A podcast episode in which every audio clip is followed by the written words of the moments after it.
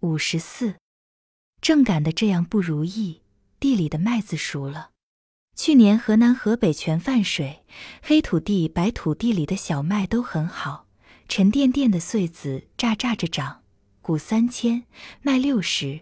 今年随手摘下一穗，在手掌里碾开，就有八十个鼓鼓的大麦粒。麦子身手高大，刀劈斧砍一样整齐，站在地这头一推，那头就动，好像湖面上起了风。古老传言，争秋夺麦。麦收的工作，就在平常年月也是短促紧张。今年所害怕的，不只是一场狂风，麦子就会躺在地里；几天阴雨，麦粒就会发霉。也不止担心地里石多不清，耽误了晚田的下种。是因为城里有日本，子午镇有张阴吴，他们都是黄昏时候出来的狼，企图抢劫人民辛苦耕种的丰富收成。老百姓说，今年的麦子用不着顾看清的巡夜了，有八只眼睛盯着他，一边是日本和张英吴，一边是本主和八路军。这几天，城里的敌人不断用汽车从安国运来空麻袋，在城附近抓牲口碾轧。大长子午镇的村长老蒋也正在找旧日的花户地亩册子，准备取消合理负担，改成按亩摊派。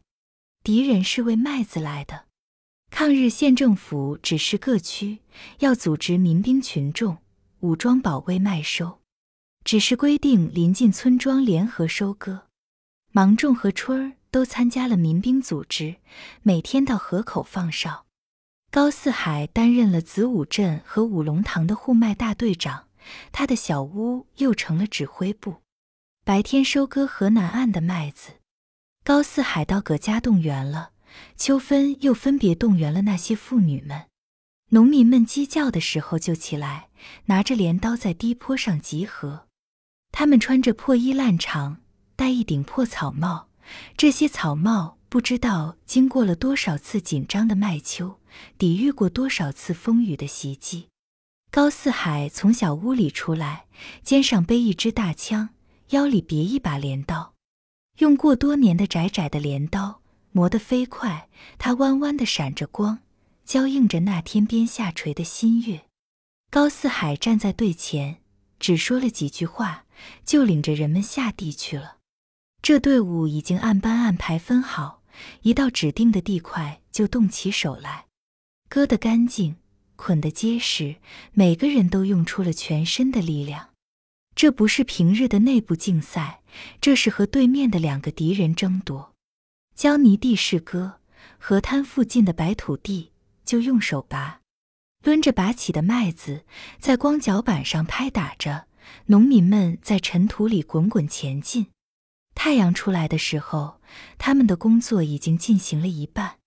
大车队在村东村西两条大道上摇着鞭子飞跑。三股河叉在太阳光里闪耀着，把麦子装上大车，运到村里。秋分领导着妇女队，担着瓦罐毛篮，从街口走出，送了中午的饭菜来。也有人担来大桶的新井水。小孩子们也组织起来了，跟在后面拾起农民们折断和遗漏的麦穗儿，在五龙塘村里碾了几片打麦场在场边。放几条大板凳，结实的小伙们光着膀子站在上面，扶着铡刀。大车把麦子卸下来，妇女们抱着麦秆儿送到铡刀口里去。中午，他们在大场中心撒晒着麦穗，几次翻过摊平。到起晌的时候，牵来牲口，套上大六轴，鞭子挥动，牲口飞跑，六轴跳跃。他们拿起叉子挑走麦秸，拉起推板堆好麦粒，用簸箕扬，用扇车扇，用口袋装起。晚上，民兵和收割队到河北去，三天三夜，他们把麦子全收割回来，地进场光，装到各家的屯里去了。田野像新剃了头似的，留下遍地麦茬，春苗显露了出来。摇摆着它们那嫩绿的叶子，我们的军队正在平原的边界袭击敌人。这是新成立起来的队伍，最初几天曾经想法避开了敌人的主力，不分昼夜的急行军，跳出了敌人布置的包围圈。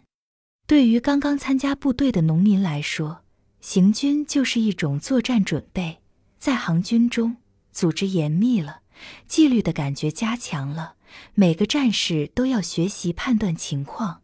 决定动作，掌握敌人运动的规律，并且看穿他的弱点。在保定和高阳的公路上，连续袭击了几次敌人。敌人从深泽、安国撤走薄弱的兵力，我们赶在前边，破坏了公路，在唐河附近作战，又消灭了两股敌人。最后，高阳的敌人也撤回保定去了。当日本鬼子从深泽撤退，民兵武装就开始攻击张英吾盘踞在子午镇附近的队伍。高八随着田耀武窜到了济南地区。一场患难过去，李佩中的伤还没好，芒种回到部队上，还住在城里。春儿和老常回了子午镇。晒麦子的天气，白天焦热，一到夜晚，天空是清朗的。星星是繁密的，风吹过来是凉爽的。五龙塘村边平整光亮的打麦场，是农民们夏季夜晚的休息场所。一吃过夜饭，人们就提着小木凳，或是用新麦秸编制的小蒲墩来了。在长院中间，是一个夜晚也在闪着银光的、发散着香味的高大的麦秸垛。